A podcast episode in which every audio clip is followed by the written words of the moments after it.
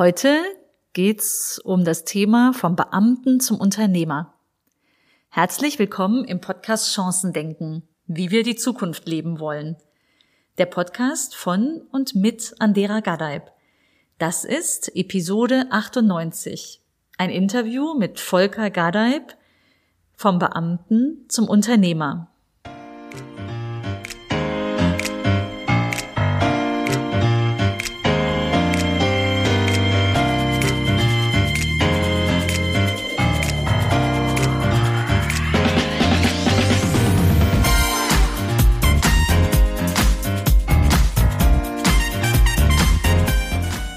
Heute habe ich einen ganz besonderen Gast, nämlich Volker, Volker Gadeib. Du merkst schon am Nachnamen, uns verbindet was.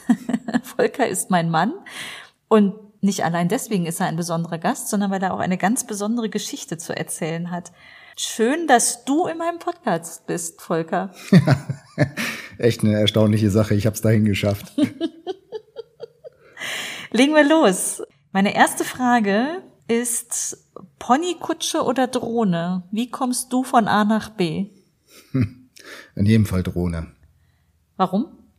Es ist in jedem Fall zeitgemäßer, schneller, zukunftsorientierter und einfach mehr von dem, was ich in, in Technik investiere, haben möchte. Und der Gedanke gefällt mir einfach. Cool. Stell dich doch kurz vor. Wer bist du und was machst du? Ja, Volker Gadeib. Ich äh, bin 52 Jahre alt und äh, ja, habe äh, den klassischen zweiten Bildungsweg hinter mir. Ähm, bin also äh, zur Schule gegangen, habe anschließend eine Lehre gemacht, abends Abitur und dann habe ich Mathematik studiert an der Uni Duisburg. Habe mich dann entschieden, äh, Lehrer zu werden, weil ich während des Studiums an der Volkshochschule unterrichtet habe und festgestellt habe, dass das echt eine super Sache ist, äh, jemandem etwas beizubringen und das äh, Klicken zu sehen, wenn jemand was versteht, gerade in Mathematik. Das hat mich sehr begeistert und dann habe ich mich entschieden, äh, ins Lehramt zu gehen. Und ähm, ja, bin da 18 Jahre lang hängen geblieben. Äh, und dann gab es einfach einen Moment in meinem Leben, wo ich die Entscheidungsfreiheit hatte, äh, zu sagen, bleibst du in Schule, gehst du in Schulleitung äh, oder wirst du selbstständig, gehst noch mal raus, schnupperst noch mal andere Luft in deinem Leben und ähm, die Chance habe ich genutzt und äh, bin dann in die Firma eingestiegen, in den Vorstand der Dialego AG. Sehr cool. Und es gab ja in der Tat auch vor oder während deines Studiums schon die Chance, Unternehmer zu werden, wenn ich es richtig erinnere. Ja, richtig, richtig. Äh, unser gemeinsamer Freund Volker Lensing ähm, bei dem habe ich als studentische Hilfskraft gearbeitet und das hat auch sehr gut funktioniert. Und äh, ich hatte dort die Chance, Teilhaber zu sein an einer kleinen IT-Firma damals. Und ähm, die Entscheidung stand allerdings an, als ich mitten im Referendariat war und äh, etwas zu unterbrechen, um etwas Neues anzufangen, fühlte sich wirklich falsch an. Und äh, ich mm, war dann wirklich entschieden äh, zu sagen, nee, ich mache das Referendariat zu Ende und werde erstmal äh, da tatsächlich meine Karriere starten und habe mich dann gegen Firma und für Beamtentum entschieden. Was ja auch ziemlich besonders ist, äh, sind die beiden Fächer, die du unterrichtet hast. Verrat mal, was für ein Lehrer du warst. Was? Ich war natürlich ein guter Lehrer, das ist klar. ähm, ich äh, unter, oder habe unterrichtet Mathematik und Informatik. Ähm, sicherlich äh, Fächer, die äh, ein Stück weit besonders sind, äh, weil man selten Fälle hört, die sagen, äh, Mathematik und Informatik sind meine Lieblingsfächer gewesen in Schule, sondern eher oft äh, Menschen ein Fach mit großen Schwierigkeiten oder unter Umständen unterschwellig auch, äh, da kann man ja gar keine gute Note schreiben. Äh, insofern habe ich da zwei Fächer unterrichtet, äh, ja, die, glaube ich, einen besonderen Schweregrad haben in Schule. Ich erinnere auch noch einen schönen O-Ton von einem Schüler von dir, der sagte, Herr Gadeib, Sie sind ja ein guter Typ, aber sie unterrichten das falsche Fach und er meinte Mathe. ja, ich muss ja dann sagen, aus meiner Sicht habe ich genau das richtige Fach unterrichtet, weil wenn viel zu wenig äh, Leute in der Lage sind, Mathematik vernünftig zu unterrichten, dann ist das äh, eigentlich dem Fach ja sehr, sehr für das Fach einfach sehr schade. Und ähm, man kann es sicherlich anders machen. Jetzt bin ich nicht der, der revolutionäre Lehrer gewesen, der sich besonders äh, intelligente Methoden hat einfallen lassen oder hat äh, den, den Stoff in irgendeiner Art und Weise revolutioniert. Ich glaube, es ging dort mehr um die Ansprache zu den Schülern und nicht äh, tatsächlich um den, den Inhalt des Mathematikunterrichts. Mhm. Was war es denn, was dich den Lehrerberuf hat wählen lassen damals?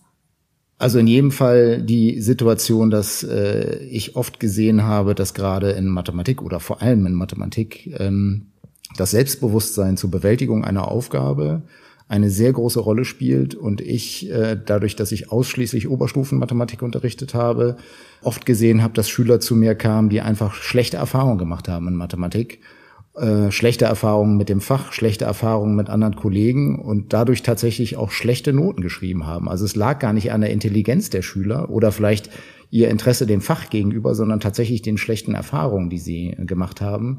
Und damit aufzuräumen, da Mut zuzusprechen, zu sagen, äh, du kannst das auf die Reihe kriegen und mit entsprechenden Übungen kannst du auch so viel Sicherheit gewinnen, dass du auch gut sein kannst in Mathe.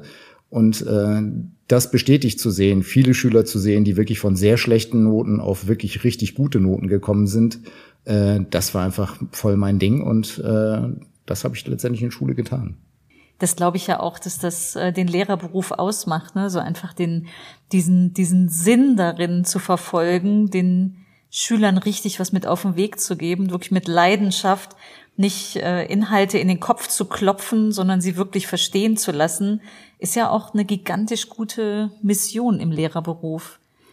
Ja, äh, natürlich. Kommt vielleicht auch äh, durch das eigene, durch die eigene Erfahrung, die man vielleicht selber in Schule gemacht hat. Und äh, für mich war es immer wichtig, sich auch daran zu erinnern, wie man selber Schule gefunden hat. Und ähm, ich bin jetzt nicht Lehrer geworden, weil mir das System so gut gefällt.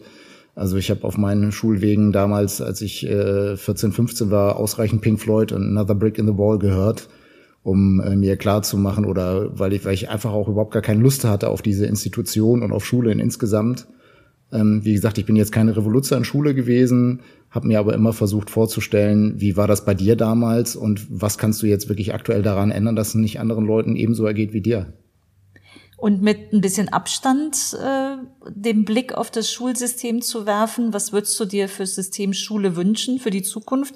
Oder welche Chancen siehst du, die man noch mehr füllen könnte? Also ich finde den sozialen Aspekt extrem wichtig, also die Menschlichkeit, äh, weil man hat mit Menschen zu tun, vor allem mit Jugendlichen zu tun, die sich daran orientieren, äh, was äh, die oder derjenige sagt, die dort vorne stehen. Und ähm, diesen Stück Menschlichkeit natürlich, äh, man beurteilt, man bekommt Noten, das ist äh, das Verfahren, wie es in, in Deutschland funktioniert. Dem müssen natürlich auch Regeln gegenüberstehen, damit das halt äh, messbar ist, was man dort an Leistung erbringt. Aber gerade das soziale Miteinander, die Komponente zu sehen, ich unterrichte Menschen, die mir gegenüber sitzen, das könnte eigentlich tatsächlich noch mehr Schwerpunkt haben in Schule. Mhm. Das würde ich auch mit Blick auf äh, die Schule, wie wir sie erleben, bei unseren eigenen Kindern sagen. Hat sich zum einen nicht viel getan, zum anderen fällt mir immer wieder so auf, wie von Klasse eins eigentlich schon die Fehler im Fokus stehen, die man machen kann und das Fehler vermeiden. Und wenn ich jetzt mal aus Unternehmerperspektive darauf schaue, dann ist das ja nicht das, was ich an Potenzial an Mitarbeitern später haben will. Fehler vermeiden, sondern Chancen suchen. Die Frage ist ja, wie kann Schule denn helfen? Die Potenzialentfaltung, sei es in Mathe, Informatik oder im sozialen zu unterstützen? Was würdest du dir da wünschen, wenn wir mal in die Zukunft 2030, 2050 schauen? Wie sähe Schule ideal dann aus? Also für mich würde Schule ein Stück weit idealer aussehen, indem man äh, die Fehler, die auch jetzt schon eigentlich zugelassen werden, aber hin individualisiert zu eigenen Lösungsmöglichkeiten der Schüler, weil jeder hat äh, eine andere Art, mit äh, Fehlern umzugehen und Lösungen zu entwickeln und diesen Weg individuell finden zu können, das zu dürfen, um, um daraus dann tatsächlich eine äh, ne, ne gute Lösung für sich zu finden. Und die Wege können ja rechts, links, geradeaus oder nach unten führen. ist eigentlich völlig egal. Ne? Aber äh, letztendlich äh, wollen wir ja, dass es lösungsorientiert gearbeitet wird und dass man da die Schüler begleitet, ihren eigenen Lösungsstil zu finden, das würde ich mir tatsächlich für die Schule in Zukunft wünschen. Mhm. Und äh, jenseits des Sachwissens und Fachwissens, wie jetzt ähm, Mathe und oder Lösungen im Fach in Sachen Sozialkompetenz, was würdest du dir da wünschen in Schule? Ja, wie soll ich das ausdrücken? Ich würde ganz gern äh, sehen, dass äh, man sich für ein Thema begeistern kann, begeistern darf und seine Begeisterung auch ausleben darf. Im Augenblick äh, empfinde ich das eher so, dass man äh, sich vielleicht für etwas interessieren kann, aber tatsächlich diese, diese Begeisterungsfähigkeit und das Zielverfolgen in den Augen zu behalten und zu, tatsächlich zu sagen, ich mache das tatsächlich zu Ende und bringe das richtig fertig. Das sind so Kompetenzen, die würde ich mir auf jeden Fall in, in, in Zukunft auch wünschen. Mhm. Was ja wahrscheinlich auch heißt, dass der Lehrerberuf so ein bisschen neu definiert sein dürfte oder ein bisschen raus aus den bestehenden Strukturen dürfte, oder? Ja, muss, muss. Mhm. Also äh, es muss die Möglichkeit für Schüler geben äh, und Schülerinnen geben, eigene Erfahrungen machen zu dürfen. Und äh, natürlich immer unter, unter der, dem Augenmaß der, der Schule. Das ist sicherlich, Sie haben ja auch einen Erziehungsauftrag, das ist ja ganz klar. Ähm, aber dort mehr Freiheit den Schülern zu geben, damit sie tatsächlich auf ihrem eigenen Weg äh, sich mehr individualisiert wiederfinden, um einfach eine bunte Vielfalt zu haben und nicht gleichgerichtete äh, Schülergruppen, die aus der Schule kommen, sondern wir brauchen Leute, die in Gemeinschaft denken und arbeiten können, aber dennoch in der Lage sind, sich individuell einbringen zu können. Mhm. Was heißt das für den Lehrerberuf? Also was dürften Lehrer dann anders oder mehr dürfen in Zukunft als heute? Also boah, wenn es danach geht, würde ich tatsächlich äh, den Lehrern einfach mehr zutrauen, dass sie oder oder ähm, Möglichkeiten geben, dass sie auch dem Schüler mehr zutrauen dürfen. Und weniger Kontrollinstanz, weniger, äh, wenn du dieses nicht machst, dann äh, kann ich dich verklagen und diese Schützen Schützenhand äh, um immer oben drüber zu halten, weil die protokollieren sich ja teilweise zu Tode. Ja? Mhm. Also durch die ganzen Konferenzen, die es gibt, durch die ganzen Regularien, die es gibt, ähm, äh, ist ja man mehr mit Verwaltungskram beschäftigt als tatsächlich mit äh, Schülerinnen und Schüler. Und da würde ich mir tatsächlich wünschen, dass es Systeme gibt, wo Lehrer einfach mehr Zeit bekommen, sich um Schülerinnen und Schüler zu kümmern. Mhm.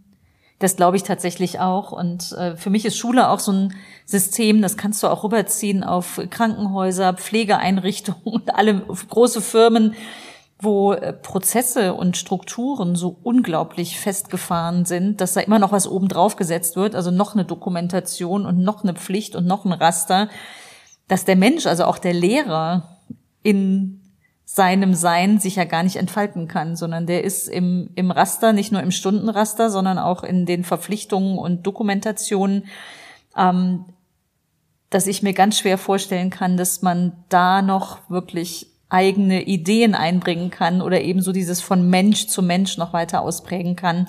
Und es sind typischerweise ja die skandinavischen Länder, Finnland ist eins, die viel mehr, wo die Lehrer viel mehr Freiheit haben, auch in der Gestaltung der Inhalte des Unterrichts nicht so viele Vorgaben haben und die dann in den Schulvergleichstests, in den Ländertests tatsächlich auch immer besser abschneiden. Da sind, da können die Schüler auch mehr. Ich glaube, es hat viel damit zu tun, wie viel Freiheit Lehrer und wie viel Verantwortung in der Hand des Lehrers liegt im Vergleich zu einem festen Raster und Plan folgen zu müssen, oder? Das ist sicher der, der eine Punkt. Und der andere Punkt ist, dass ähm, einfach der, der Schlüssel von äh, Lehrer zu Schüler völlig anders ist. Ne? Während, während hier in der Regel äh, gesehen wird, dass die Klasse möglichst voll sein soll oder muss, äh, 30 Schüler auf einen Lehrer, ist das in den skandinavischen Ländern wirklich völlig anders. Da werden auch Kleingruppen zugelassen. Da kann auch mal Schülergruppen geben, die äh, mit zehn Schülern auf einen Lehrer treffen und da hat man wirklich ganz andere Möglichkeiten, mit Schülern umzugehen, als in unserem deutschen System. Also das ist wirklich nochmal eine ganz andere Möglichkeit, auf viel persönlicherer Ebene auf den Schüler eingehen zu können. Mhm. Was war dein schönstes Erlebnis im Lehrerberuf?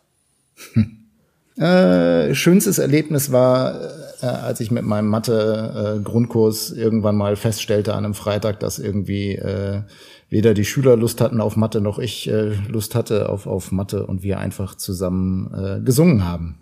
45 Minuten. Das war sicherlich ein cooles Erlebnis, weil alle so extremst motiviert aus diesem Unterricht rausgegangen sind, völlig unabhängig vom Fach, sondern einfach nur, was wir getan haben, wozu wir Lust hatten. Das war eine sehr coole Situation. Und das hatte natürlich dann auch Einfluss auf den Unterricht, weil alle kamen hinterher total motiviert in der nächsten Woche an und haben äh, das eigentlich locker aufgeholt, was in den 45 Minuten an dem Freitag verloren ging. Die wollten dann auch Mathe machen und nicht singen.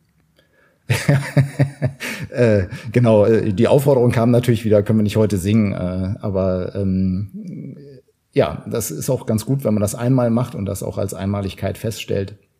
Aber grundsätzlich die, die Harmonie, die man hat, die Gemeinschaft, die man dadurch erzeugt hat, nochmal auf was ganz anderes zu gucken als auf sein eigenes Fach, das war einfach ein cooles soziales Erlebnis. Und was war das Gegenstück, das blödste Erlebnis in 18 Jahren Schule? Also sicherlich Situationen, in denen Schülern sich unfair behandelt fühlten. Also das äh, ist eine ganz schwierige Situation, äh, diese zu bewältigen. Und ähm, wenn man jemandem sagen muss, dass er vielleicht eine schlechtere Note bekommt als die, die er erwartet hat, ähm, und sich dem konfrontiert zu sehen, zu sagen, ja, aber warum denn? Ich hab doch und äh, sagen Sie doch mal, äh, das sind Situationen, die sicherlich als als Lehrer nicht so schön sind. Mhm. Ja, ist auch das von Mensch zu Mensch und Soziale, was es sowohl wunderschön als auch schwer macht. Und ist ja auch äh, das Coole an dem Beruf. Wenn man auf das System Schule schaut, jetzt warst du ja mittendrin, es ist ja nicht jeder, ne? Also wahrscheinlich sind viele unserer Zuhörer selbst involviert, weil sie natürlich alle selbst in der Schule waren, aber auch vielleicht gerade Kinder in der Schule haben wenn man noch mal drin steckt in der Schule, sieht man noch mal viel mehr. Also ich habe auch noch viel mehr gesehen, dadurch, dass du in Schule warst. Ähm, wenn wir auf das System Schule schauen, wir haben oben einen Direktor sitzen, wir haben Kollegien, die unterschiedlich groß sind. Deins war sehr groß, 100 Leute. 110, ich. ja. 110 Leute. Wie sehr kann die Führungskraft, der Direktor gestalten, was in Schule passiert? Wie viel Freiheit hat er und wie viel hängt davon ab aus deiner äh, Erfahrung? äh, ja, das ist wirklich eine, eine, eine Frage, die man eigentlich in zwei Teile aufteilen muss. Also Freiheiten hat er relativ wenig, mhm. weil die Bezirksregierung und das, was oben drüber steht, äh, wirklich starke Vorgaben macht, wie etwas zu lenken ist. Mhm. Aber ich denke, das ist äh, grundsätzlich auch in jedem Unternehmen so. Äh, dennoch ist äh, die, die Leitung eigentlich das zentrale Organ, was äh, Lehrer dazu befähigt, auch wirklich gut und frei arbeiten zu können. Also es hängt extrem vom Kopf ab, wie Schule funktioniert, wie Schule funktionieren kann. Wenn ich jemanden habe, der oben äh, als grauer Weitervermittler der Regelungen interagiert, dann wird auch die Schule in sich und zu den Schülern nur Regeln erfahren. Wenn ich einen äh, Schulleiter habe, der kreativ mit offenem Kopf äh, an die Sache herangeht, äh, ohne die Regeln zu missachten. Nämlich es gibt immer Spielraum.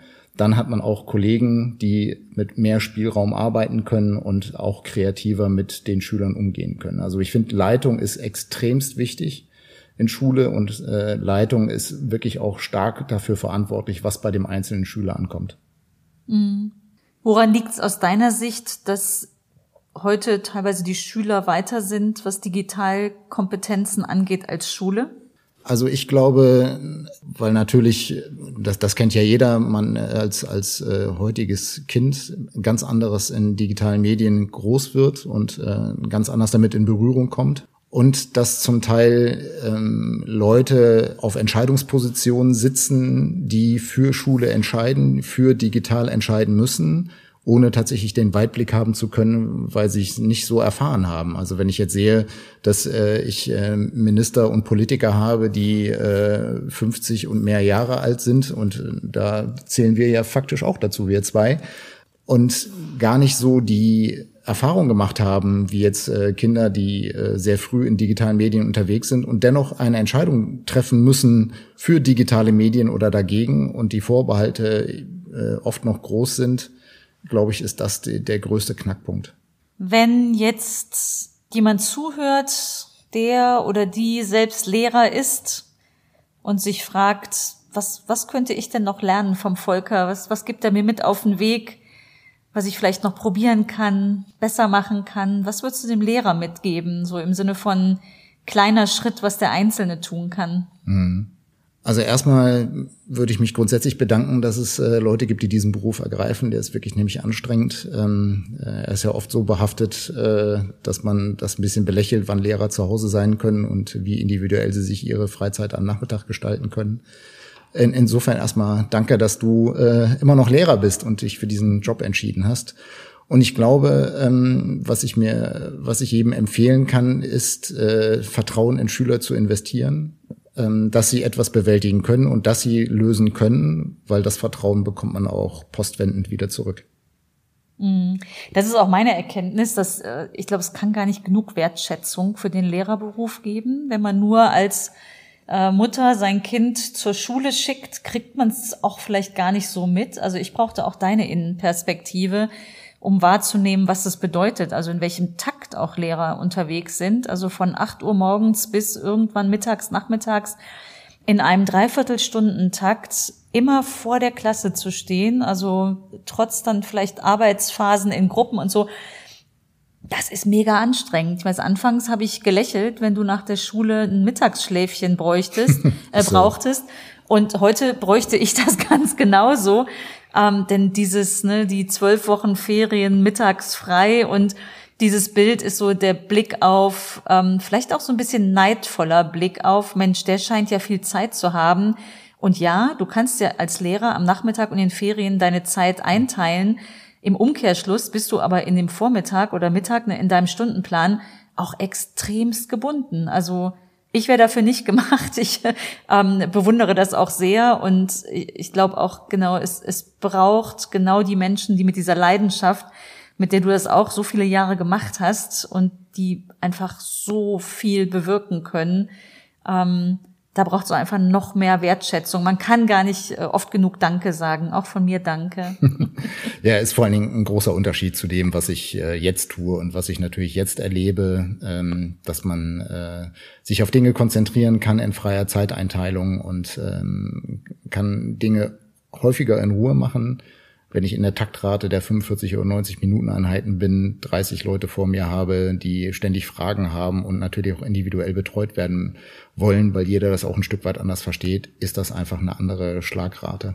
Ja, das ist krass. Ich war auch war vor drei Wochen in der Schule mit einer Unternehmerfreundin zusammen. Wir sind beide vom äh, Bundesministerium für Wirtschaft ähm, als Vorbildunternehmerinnen ausgezeichnet und in der Funktion hatten wir eine Anfrage in so einer Projektwoche ähm, einen Vormittag zu gestalten mit den Schülern und ihnen vielleicht Lust zu machen, SchülerInnen, korrekt gegendert, und ihnen Lust zu machen auf den Unternehmerberuf. Ähm, und ich hatte große Freude mit, mit Dagmar, mit der ich da war. Und Dagmar erzählte dann auf der Fahrt dorthin, äh, eine Freundin von ihr, Lehrerin, hätte sie gefragt, was wir denn vorbereitet haben für die Schulstunden. Ich glaube, es waren drei oder vier Schulstunden, die wir da gestaltet haben.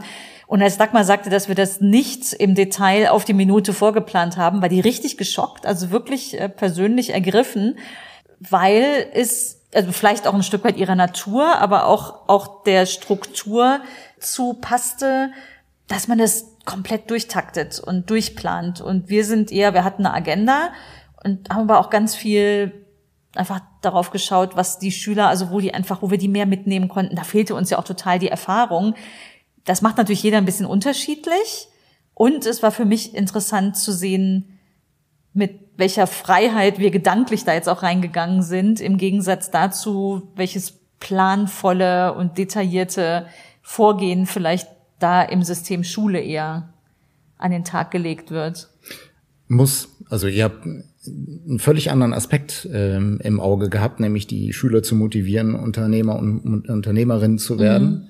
Mhm. Ähm, wenn du in Schule bist, dann äh, hast du in erster Linie Stoff zu vermitteln, mhm. Wissen zu vermitteln. Und äh, Wissen vermittelt sich äh, tatsächlich der der Lehrerin Recht geben nur strukturiert problemorientiert. Und man muss natürlich auch Lösungen für das Problem haben und den Schülern Raum geben, diese äh, Probleme lösen zu können, präsentieren zu können und vertiefen zu können. Und daraus äh, und das halt in, in festgesetzten Zeiten. Und das erfordert tatsächlich ein sehr planvolle sehr planvolles Handeln innerhalb der Unterrichtsstunde und dem eben entsprechend auch eine sehr genaue Planung, wie eine Unterrichtsstunde laufen soll. Mhm. Da hatten wir natürlich eine Luxussituation, dass Fall. wir einfach in der Projektwoche, also Projektwoche ist ja sowieso mehr Freiheit.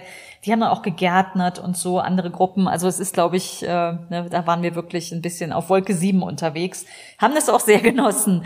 Ähm, letzte Frage zum Thema Lehrer, bevor wir gleich in, in die neue Etappe rüber schwenken. Äh, die Episode heißt ja vom Lehrer zum Unternehmer. Der Abschluss zum Lehrer, du warst Beamter, verbeamteter Lehrer. Ist so. Und in dem Moment, wo du Schule sagst, ich höre auf, heißt das ja auch Entbeamtung.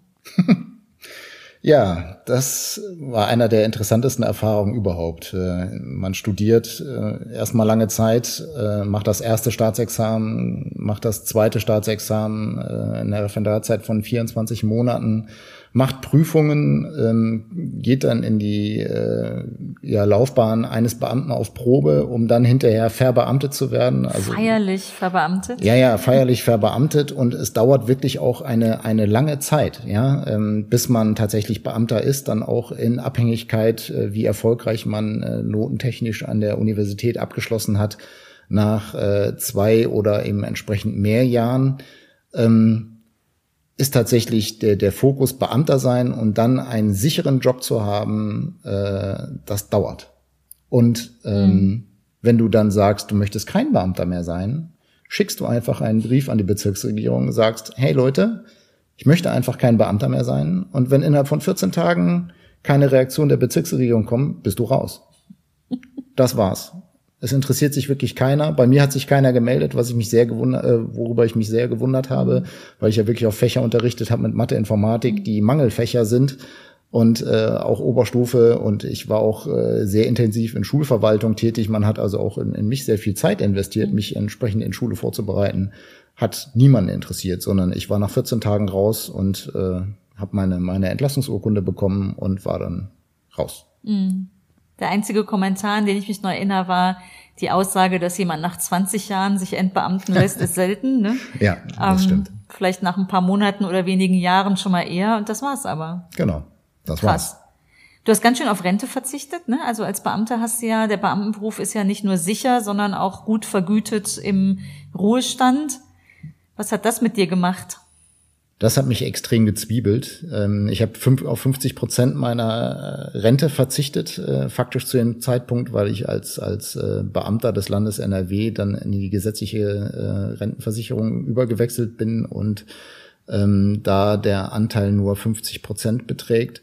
Es gibt andere Bundesländer, die machen das anders. Es gibt also mhm. die sogenannte Altersrente und äh, da kann man 100 Prozent von dem, was man vorher erarbeitet hat, einbringen hier war es so, dass äh, tatsächlich das Land äh, ähm, nur bereit ist äh, und ist auch wirklich so, nur, weil ich äh, größte Bauchschmerzen gehabt habe, ähm, als ich das getan habe. Da kann ich mich noch sehr gut dran erinnern. Das hat mich so richtig gefuchst. Äh, ich tatsächlich mit Hinblick auf meinen, äh, wenn ich in Rente gehe, habe ich auf einmal nur noch 50 Prozent von dem zur Verfügung, was ich mir vorher gut 18 Jahre erarbeitet habe. Das hat schon gezwiebelt. Mhm. Und du hast es trotzdem getan. Darüber reden wir jetzt.